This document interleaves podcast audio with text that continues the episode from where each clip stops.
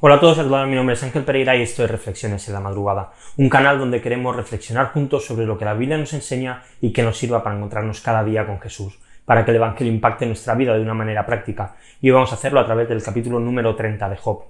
Las estadísticas del año 2017, y probablemente con la pandemia esto haya aumentado y se haya hecho mucho más grave, la depresión es de todos los trastornos el que más crece, afectando a más de 264 millones de personas en todo el mundo.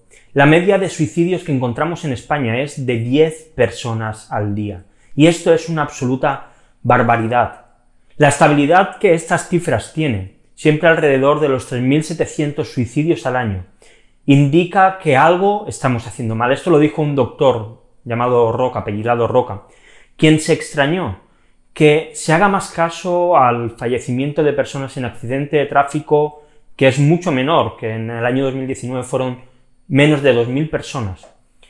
Y sin duda a esta situación hemos llegado debido pues a las crisis que hemos pues experimentado en los últimos años, las depresiones hemos visto que aumentan porque personas que han invertido dinero, que, que han tenido que dejar familia, que han tenido que dejar su casa, la estabilidad laboral y muchas otras cosas, hace que, que la depresión aparezca en el ser humano y que venga como algo que viene para quedarse, viene como algo fuerte y al final todos somos más susceptibles por medio de, las circunstancias de caer y de entristecer y de llegar a caer en una depresión sin casi ni siquiera darnos cuenta.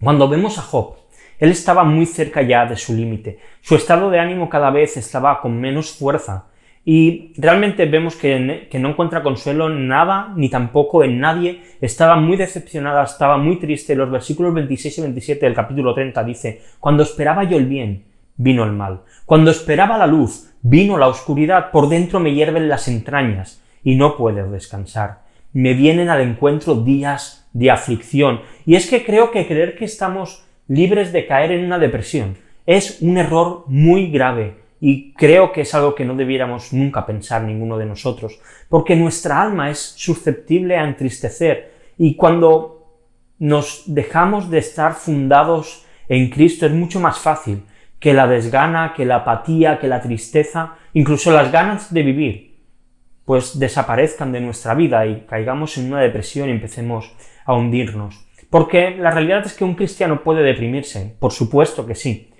los problemas económicos, los problemas familiares, los problemas de salud, de salud pueden ahogarnos, pueden atosigarnos y puede hacer que perdamos toda la fuerza.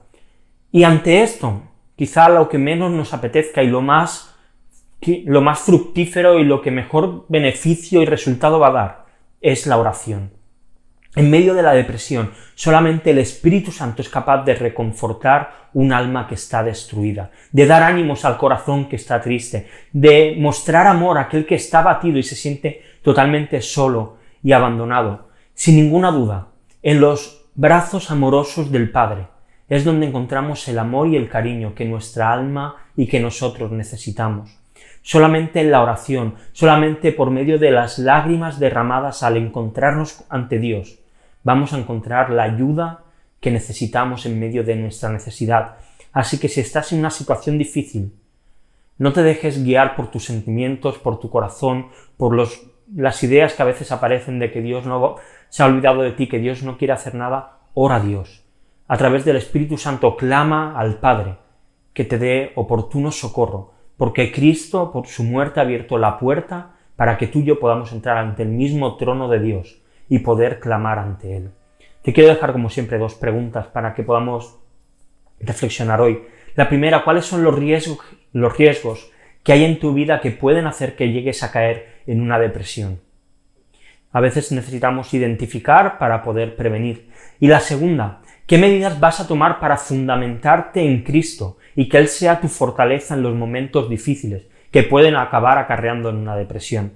Y te dejo también unos textos para que sigamos leyendo la Biblia. En un año hoy nos acercamos al libro de Cantares, los capítulos del 6 al 8.